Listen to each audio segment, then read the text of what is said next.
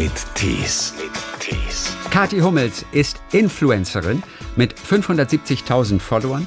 Sie ist Moderatorin, sie ist Autorin, sie hat geschrieben über Yoga, über zuckerfreies Kochen und jetzt sehr persönlich über ihr eigenes Leben. Ich habe die Krankheit, äh, seit ich 16 bin. Dieses Gefühl, das wirst du nie vergessen. Das ist die Angst vor der Angst. Die Angst, dass dieses Gefühl wiederkommt. Warum soll ich denn essen? Schmeckt mir sowieso nicht. Kathi, mit dir stimmt was nicht. Du musst was machen. Deswegen bin ich in der Hinsicht der Krankheit auch ein Stück weit dankbar, weil die hat mich zu einem ungebrochenen Optimisten gemacht.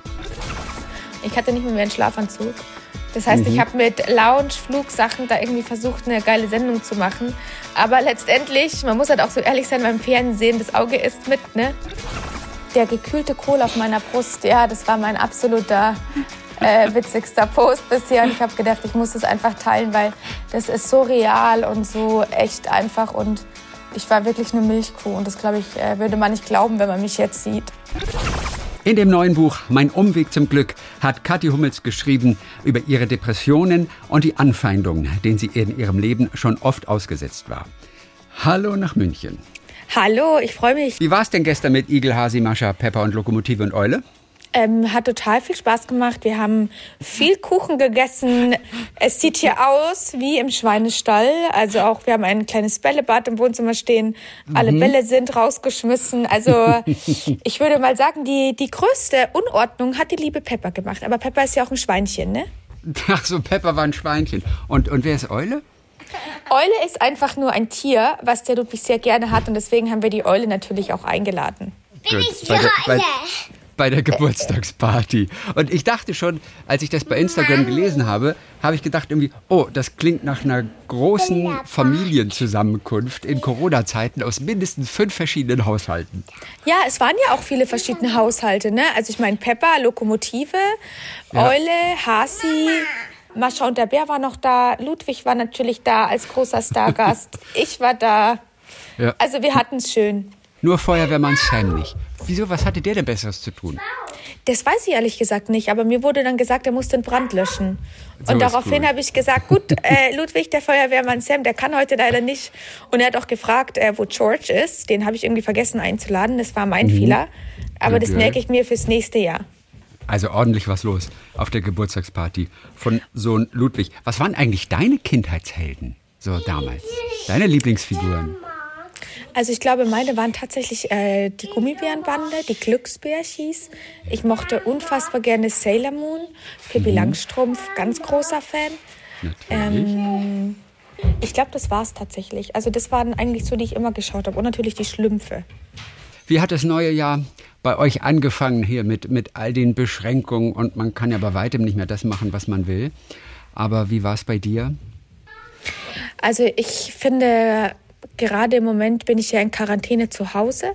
Ich war beruflich in Dubai und ähm, daraufhin, eigentlich müsste ich gar nicht in Quarantäne, habe ich aber gesagt, aufgrund der Sicherheit Ja. mache ich das freiwillig. Jetzt habe ich am noch drei Tage vor mir, dann darf ich einen Test machen. Wenn er negativ ist, bin ich quasi befreit.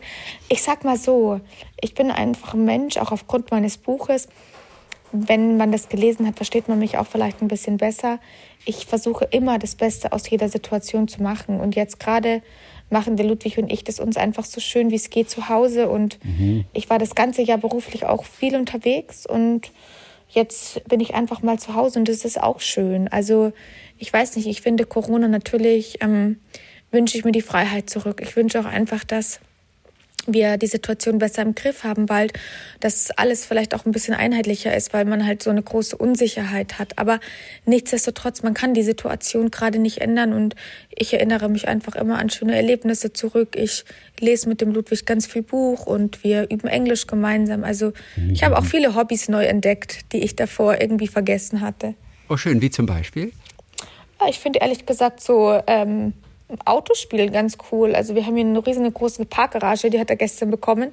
Die habe ich ihm aufgebaut und äh, da werden jetzt auch die ganzen Sticker draufgeklebt. Also irgendwie so handwerkliches Talent wusste ich gar nicht, dass vorhanden ist. Sag mal, ähm, in Dubai, wie extrem ist Corona dort? Oder ist das eine Insel der Glückseligen? Ähm, in Dubai ist Corona auch präsent, natürlich. Ja, ja. Aber tatsächlich, ähm, ich hatte nicht viel Kontakt. Also ich war eigentlich nur in meinem Hotel und hatte äh, meine Business-Termine. Mhm. Ich habe auch immer, ich glaube, bis auf zweimal im Zimmer gegessen. Ja. Aber ähm, manchmal war ich schon auch erstaunt, wie viele Menschen keine Maske getragen haben. Es war schon sehr frei, sagen wir mal so, ja. Du hast deine Geschichte aufgeschrieben in einem neuen Buch, Mein Umweg zum Glück. Hast geschrieben, zum einen, wie du es geschafft hast, dich über alle möglichen Anfeindungen hinwegzusetzen, denen du in deinem Leben bisher so begegnet bist. Zum anderen natürlich der Kampf mit ganz anderen Dämonen, denen eine Depression. Und wir mhm. erfahren ja immer wieder, auch hier im Radio, wie erleichtert die Menschen sind, wenn darüber aufgeklärt wird, wenn jemand mal offen darüber spricht. Das ist für mich überraschenderweise, es ist auf jeden Fall ein Thema, bei dem sich ganz viele Menschen schwer tun und vor allem auch Verwandte, Ehepartner sogar. Kannst du das nachvollziehen? Ich kann das total nachvollziehen. Ich habe die Krankheit äh, seit ich 16 bin und ich hatte drei schwere Phasen in meinem Leben. Seit drei Jahren würde ich jetzt schon sagen, dass ich auf jeden Fall gesund bin. Mhm. Du wirst auf jeden Fall ein anderer Mensch. Seitdem ich eben diese Depressionen hatte und diese Panikattacken, bin ich jetzt einfach anders. Das heißt, ich sehe ganz viele Dinge anders. Ich würde sagen, ich bin da schon sehr reflektiert und bin einfach komplett bei mir.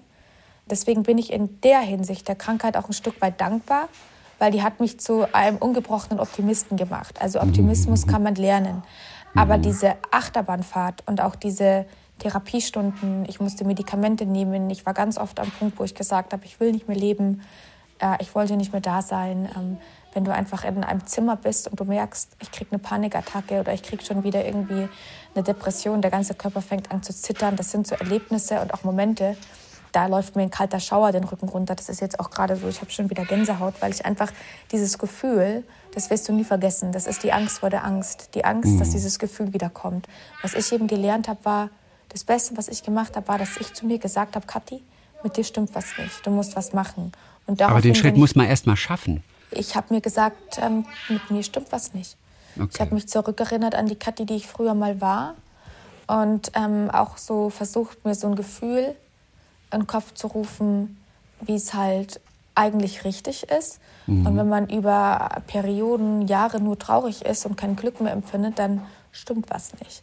Und ich wurde immer dünner. Also ich glaube, ich war auf 43 Kilo. Gar nicht, weil ich nicht essen wollte, aber weil ich nicht konnte. Ich war einfach so traurig, dass ich, ich hatte keinen Appetit mehr, weil es hatte für mich ja nichts mehr Sinn. Warum soll ich denn mhm. essen? Schmeckt mir sowieso nicht ich will eigentlich überhaupt nicht mehr da sein. Und ich glaube, zum Beispiel so eine ähm, Essstörung beziehungsweise auch so ein, so ein Abmagern, das ist ja nur eine Folge von der Ursache. Und die Ursache war die Depression. Und ich wollte nicht mehr da sein, ich wollte nicht mehr leben, deswegen habe ich aufgehört zu essen. Das sind halt so Sachen, dass das, das, der eine Zahn zahnt in den anderen. Und daraufhin hat natürlich auch meine Mama und mein ganzes Umfeld, vor allem mein Bruder, der auch bei dem Buch mitgewirkt hat, gesagt, da stimmt was nicht mit der Kathi. Insofern war es gut, dass du einen Bruder hattest, der auf dem Gebiet auch noch Experte ist ne? und, äh, ja. und, und Arzt auch im Bereich der Psychotherapie und so weiter ist. Hättest du das auch ohne den, ohne eine so kompetente Stimme in der Familie, der einen auch in die richtige Richtung schubst, hättest du es auch so geschafft wie jetzt? Schwer zu sagen, weil äh, hätte, hätte Fahrradkette. Ne? Also ich meine, ich bin froh, dass ich meinen Bruder habe und dass er mich da beraten hat, aber letztendlich den Schritt kann nur ich machen. Mhm. Nur ich kann sagen, es stimmt was nicht mit mir, ich will was ändern. Und ähm, das habe ich gemacht und mein Bruder hat mich unterstützt. Aber ganz wichtig, wirklich, absolut wichtig, man kann sich nur selbst helfen. Und nur wenn ich was ändern will, kann ich auch was ändern, weil jeder Mensch ist seines eigenen Glückes Schmied und das ist wirklich wichtig. Das ist eine Erkenntnis, die hat mich sehr, sehr weit in meinem Leben gebracht. Ja. Weil und trotzdem gut, wenn man jemanden an seiner Seite hat, der diesen Weg von Anfang an mitgeht ne? und, und einen auch mal auffangen kann an den ganz schlechten Tagen. Natürlich, natürlich. Aber die können einen nur auffangen, wenn man zu sich selber sagt, da stimmt was nicht. Man muss drüber sprechen, man muss eine Therapie machen. Gegebenenfalls muss man auch mal über eine gewisse Periode Medikamente nehmen, aber man muss sich eingestehen, da stimmt was nicht. Und reden, reden hilft. Den Kummer von der Seele reden, sagt man so schön. Du hast mit 16 Jahren deine erste Depression gehabt und äh, du schreibst ja auch, dass du letztendlich auch nicht so hundertprozentig sagen kannst, wo kommt es her? Mhm. Oft sind es ja Ereignisse in der Vergangenheit, die einen irgendwie so aus der Bahn werfen dort. Also du kannst es nicht mit Bestimmtheit sagen und dennoch hast du dir hunderte Male Gedanken darüber gemacht. Was glaubst du könnte eine Ursache sein? Also als ich zehn war, habe ich meinen Opa verloren, sehr plötzlich. Und mein Opa war wie mein Papa. Ähm, dass er einfach nicht mehr da war, so von heute auf morgen, das hat mir schon den Boden unter den Füßen weggerissen. Dann hatten meine Eltern eine sehr, sehr schwere Ehekrise und ich bin das Sandwich-Kind. Mhm. Ich habe dann immer vermittelt und wollte, dass da alles wieder gut ist. Habe irgendwie so eine komplett ähm, nicht kindgerechte Rolle eingenommen.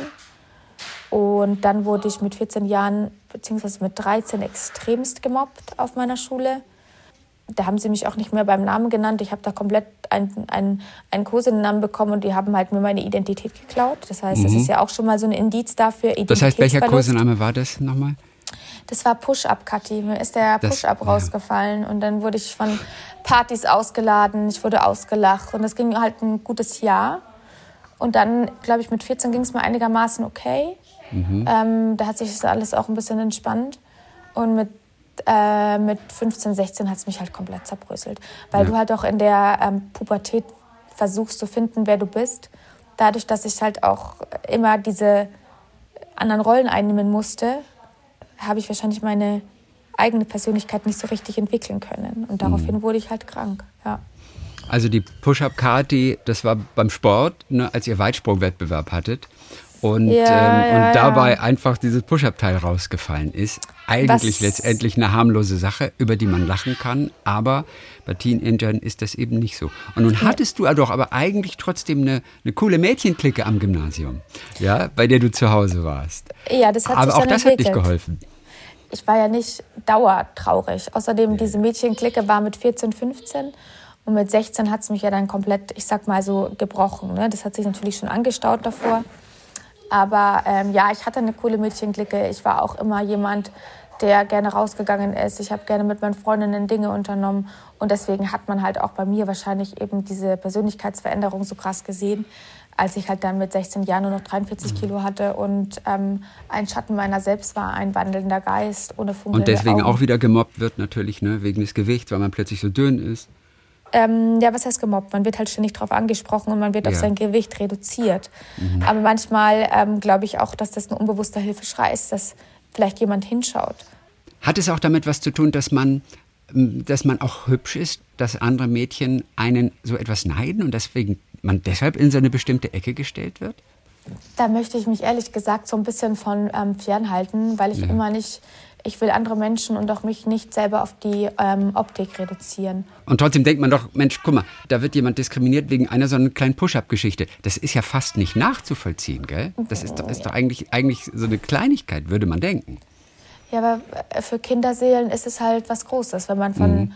ich sag mal, seinen ganzen Freundinnen ausgeschlossen wird, wenn man in der Pubertät ausgelacht wird, wenn man nicht auf Partys gehen darf wenn man keinen Namen mehr hat, sondern nur noch Push-Up heißt, wenn man irgendwie Gesprächsthema im Ort ist, ähm, komplett verhöhnt wird.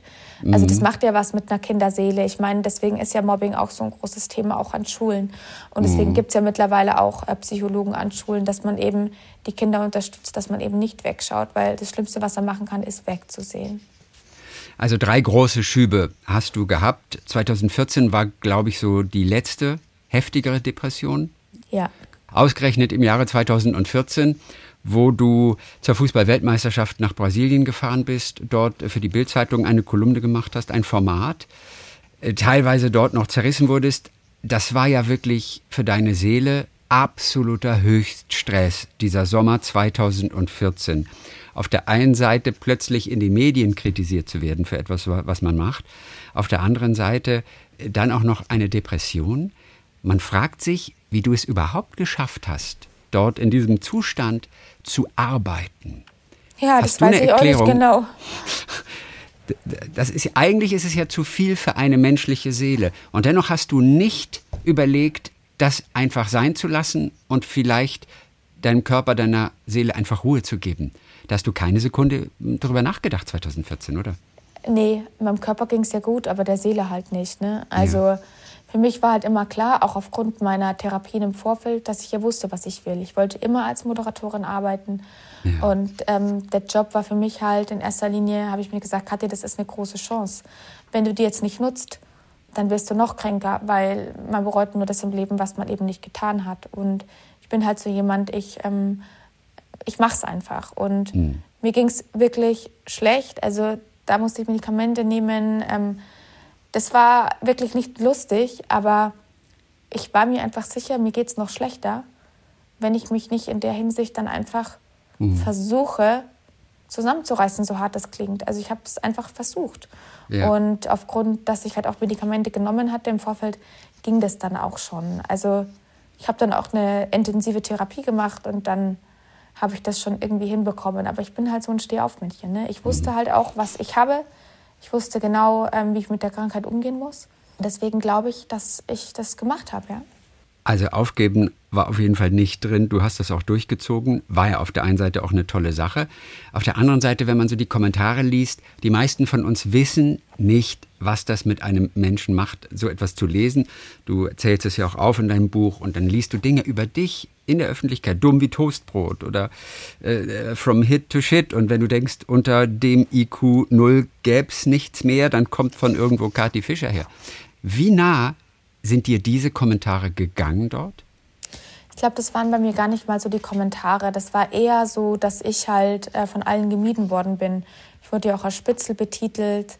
Das war auch vom DFB intern. Also das ja, von den anderen Frauen der Spieler natürlich, ne? die du eigentlich ja. kanntest, mit denen du eigentlich äh, sehr gut standest, so klar. Eigentlich schon, aber da findet man dann halt auch Dinge raus, wo man dann sagt, okay, das ist krass, weil mir hat es halt keiner ins Gesicht gesagt. Ne? Mhm. Das heißt, ich wurde dann natürlich schon auch extrem gemobbt und ähm, so als Fremdkörper behandelt. Ähm, ey, das ist nicht schön. Weil du Bildreporterin natürlich jetzt warst und die genau. Angst hatten, dass du irgendwas ausplauderst, was vielleicht im Freundeskreis dann erzählt wird. Mm, das stimmt, aber ich habe halt auch eine Ehre. Ich habe auch einen Ehrenkodex für mich selber.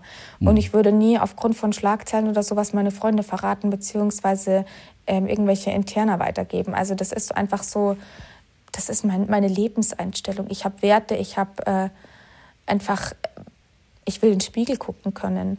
Und deswegen war das, glaube ich, einfach so schwierig für mich, weil ich echt eine ehrliche Haut bin.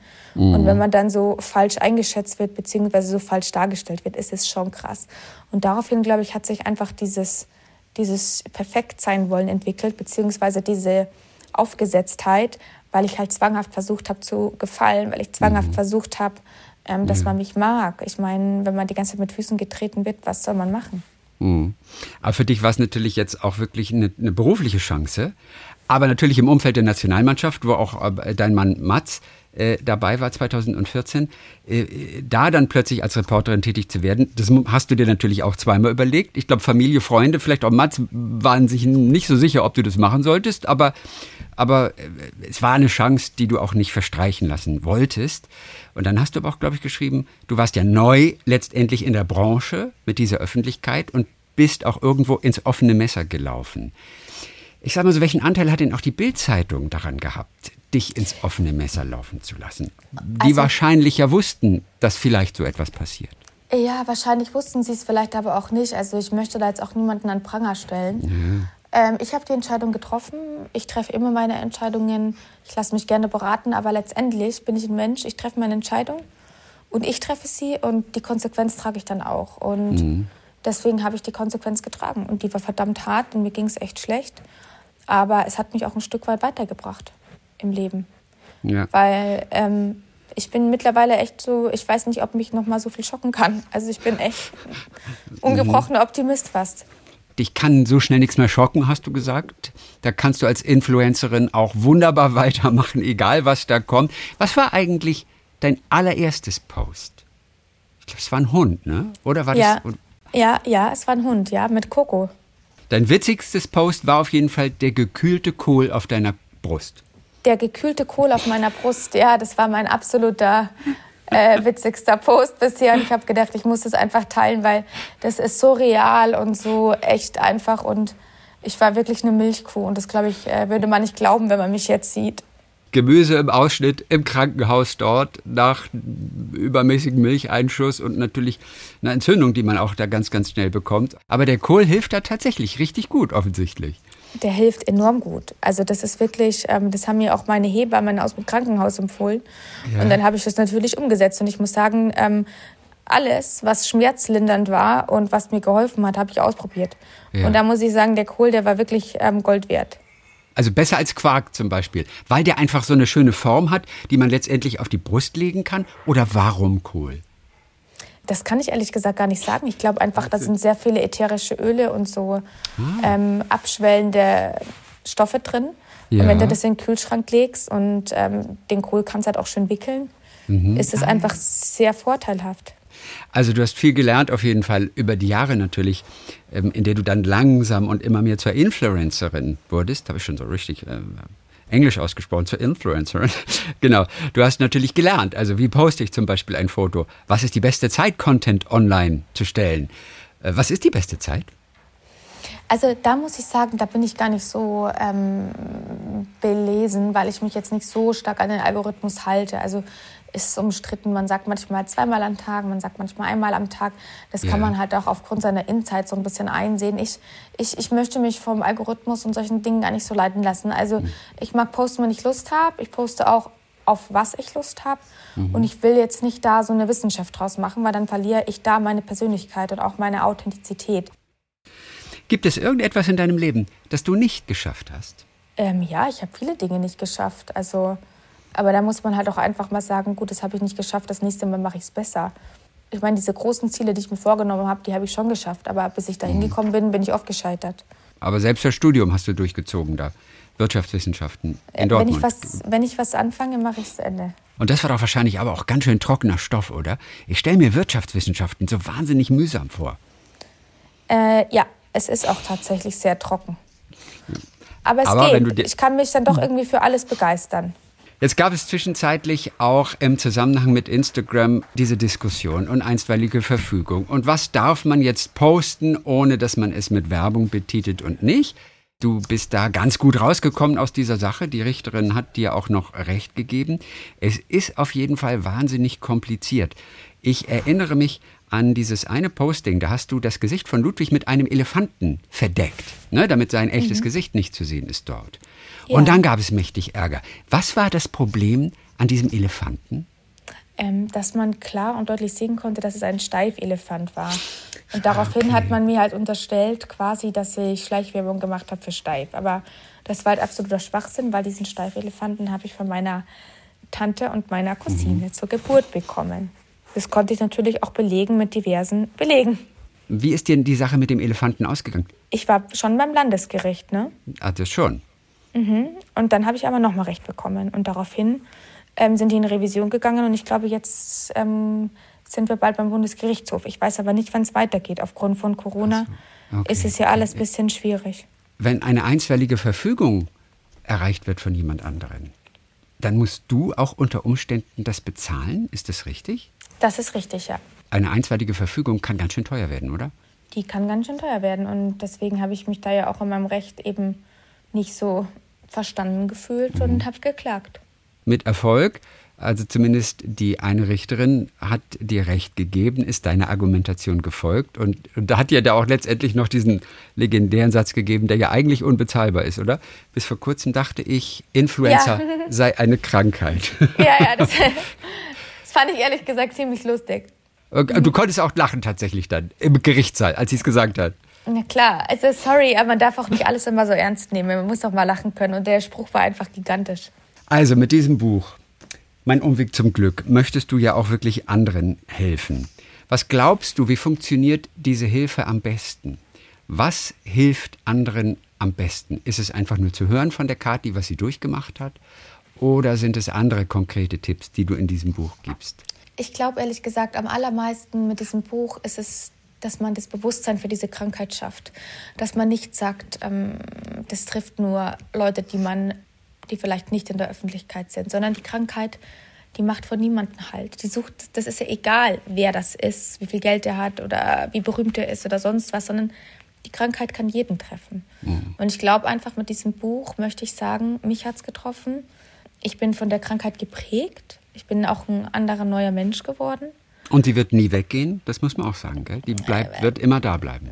Naja, nee, so würde ich es nee? nicht sagen. Also heißt man, es immer so. Die geht eigentlich nie weg. Man lernt halt einfach nur sehr gut, sie, sie im Zaume zu halten und damit umzugehen. Das stimmt, man lernt damit umzugehen, aber wenn man eine Depression hat, dann ist man ja quasi in der Hinsicht nicht so wirklich lebensfähig, weil mhm. man sich einfach ähm, komplett eingeschränkt fühlt. Aber diese Nervosität, dieses Dauerbesessensein, auch dieses Gedankenkarussell, das geht weg auf jeden Fall. Aber die Krankheit, die ist einfach Teil, die kann auch immer wieder kommen. Das heißt, wenn man labil ist in der Hinsicht, das geht. Aber man kann sehr, sehr gut lernen, damit zu leben. Und ähm, ich bin mittlerweile glücklich, ich empfinde Glück.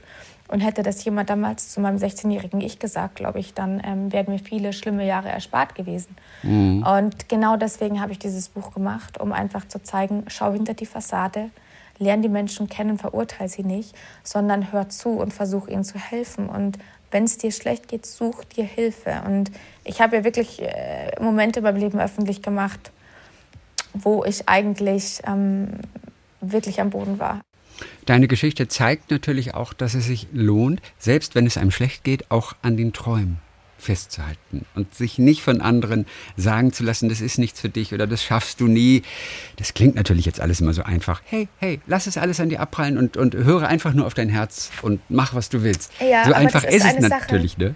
Das, das stimmt, aber man kann zum Beispiel, wenn man das selber, wenn man sich damit selber schwer getan hat, dann kann man das seinen Kindern mitgeben. Also ich gebe das dem Ludwig mit, ich sage, Ludwig, wir finden raus, was dein Traum ist in der Hinsicht. Also ich beobachte ihn ganz genau. Und wenn ich irgendwie das Gefühl habe, da ist Potenzial, da ist Talent, dann werde ich ihn auch fördern. Und das ist auch mein Mantra. Wenn du selber glücklich bist, kannst du Glück geben. Füll deinen Tank und dann bist du auch ein ganz anderer Mensch. Dann bist du nicht neidisch, du bist entspannt, du willst auch anderen nichts Böses, weil für dich bist du in deiner heilen kleinen Welt. Und ich glaube, dass halt mhm. halt jetzt auch aufgrund von Corona das eben genau das, das Wichtigste ist. Und man muss jetzt auch träumen können und dürfen und sollen, damit man eben diese schwere Zeit hinter sich lassen kann. Man muss an Träumen festhalten, an Gedanken, an Fantasien. Ja. Und das lernen wir in der Kindheit. Und du wolltest auch in die Medien, du wolltest Moderatorin werden und irgendwann kam ein Angebot von Sky als Reporterin. Kathi Fischer, natürlich Aufmerksam ist man auf dich geworden durch deinen Mann, natürlich durch den Mats, aber das spielt in dem Fall keine Rolle. Du hast es gemacht. Äh, deine erste Sendung war, glaube ich, mit Wotan äh, Wilke Möhring damals, der ein guter mhm. Typ ist und es dir auch leicht gemacht hat zusammen auf Mallorca. Und dann hast du die Familie von Javier Hernandez zum Beispiel hast du besucht. Äh, genau. Äh, was ja auch eine ganz lustige Geschichte ist. Aber du sahst unmöglich aus, Kathi. Du sahst da ja unmöglich aus. Wie, wie meinst du das jetzt unmöglich?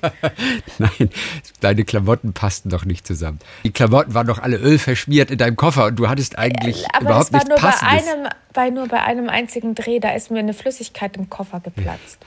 Und das war halt am Abend, bin ich in Barcelona angekommen und dann ist mir die Flüssigkeit geplatzt und ich musste mich ja immer selber schminken und auch mein Glätteisen, alles war kaputt. Ich hatte nicht mehr, mehr einen Schlafanzug. Und dann das Einzige, was mir übrig blieb, ist einfach genau das Gleiche vom Vortag anzuziehen. Und das waren halt Flugsachen. Das heißt, mhm. ich habe mit Lounge-Flugsachen da irgendwie versucht, eine geile Sendung zu machen. Aber letztendlich, man muss halt auch so ehrlich sein, beim Fernsehen, das Auge ist mit, ne? Also ich sah jetzt nicht so vorteilhaft aus. Aber hey, man muss immer das Beste draus machen. Kathi Hummels, dann Dankeschön für heute. Dann wünschen Danke wir noch, dir. dass ihr gut auch als Familie durch die Corona-Zeit kommt. Grüß uns den Mats, von dem ich ja jetzt gelesen habe, dass es dein erster Freund war. Also dein ja. erster richtiger Freund und ich meine, ja. acht Jahre später verheiratet. Das gibt es ja eigentlich fast gar nicht. Du kennst ja niemand anders. Ja, aber ist ja nicht schlimm, oder? Ich meine, ich bin eigentlich ganz glücklich, dass ich gar niemanden anders kenne. Also ich bin sehr zufrieden mit meiner Wahl. Kathi Hummels, mein Umweg zum Glück heißt das Buch, mit dem du anderen auch Mut machen möchtest, indem du ein bisschen über deine Geschichte und all die Widerstände geschrieben hast, denen du begegnet bist in, diesem, in deinem Leben. Dankeschön für heute, dann toi toi toi auf jeden Fall und wir wünschen ein gutes 2021 für dich und die ganze Danke. Familie. Das wünsche ich auch und ich hoffe, äh, wir sehen uns irgendwann mal wieder, ne? Gruß nach also, München. Danke, halt ja, die Ohren steif. Mit Tees.